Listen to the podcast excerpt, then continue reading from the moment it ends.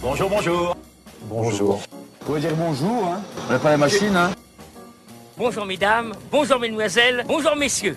Vous pouvez répéter J'ai dit bonjour. Bonjour Ingrid. Bonjour. Bienvenue à vous, amis auditeurs, pour cet épisode 22. 22 v'là les flics. Et cet audio est parfait justement pour introduire mon premier sujet. Alors je ne vais pas vous parler de police, hein, mais de quelqu'un qui l'espace d'une journée a cru qu'il était policier. Et je parle bien sûr d'Alexandre Benalla.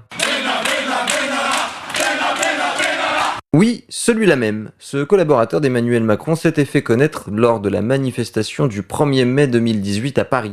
Une vidéo de lui en train de frapper un couple de manifestants avait été largement diffusée dans les médias, une vidéo dans laquelle il porte un brassard de police. Pour ces faits, Alexandre Benalla a été accusé d'usurpation de la fonction de policier et de violence en réunion. Et ce mardi 9 février, le parquet de Paris a demandé le renvoi du dit Benalla devant le tribunal correctionnel.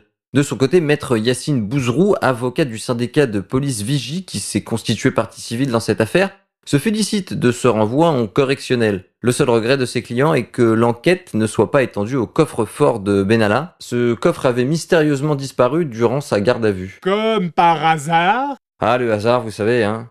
Sinon, je sais pas vous, mais moi je me suis fait la réflexion l'autre fois que ça faisait quand même un bout de temps que j'étais pas tombé malade. Alors moi ça me va, hein, attention. Et il faut reconnaître que tous ces gestes barrières ont quasiment éteint toutes les pandémies hivernales comme la grippe ou la gastro. Et ça, euh, c'est pas moi qui le dis, hein. Les données proviennent de trois réseaux de surveillance sanitaire français. Tous aboutissent au même constat, la circulation des virus grippaux est au plus bas. Alors je vous rassure, hein, la Covid et ses variants circulent toujours bien comme il faut. Hein de Dieu de bordel de merde Ah bah depuis le temps vous auriez dû vous y faire quand même, hein. Bon sinon aux États-Unis, la ville d'Oldsmar en Floride a réussi à déjouer in extremis une attaque informatique sur son système de distribution d'eau. Ces pirates informatiques ont tenté d'empoisonner le circuit d'eau potable en augmentant le taux de soude caustique versé dans l'eau. Un opérateur de l'usine s'est heureusement rendu compte que quelqu'un manipulait à distance le panneau de contrôle et le drame a pu être évité. On a encore eu de la chance. Oui, mais jusqu'à quand? Parce qu'il faut quand même savoir qu'une partie de ces sites de gestion d'eau dépendent encore d'un système de sécurité informatique installé il y a plusieurs décennies. Et tout s'explique.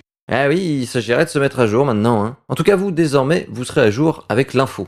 Ça passe à une vitesse Oui, mais on se retrouve la semaine prochaine, alors pas de panique. D'ici là, portez-vous bien et... Hasta la vista, bye bye.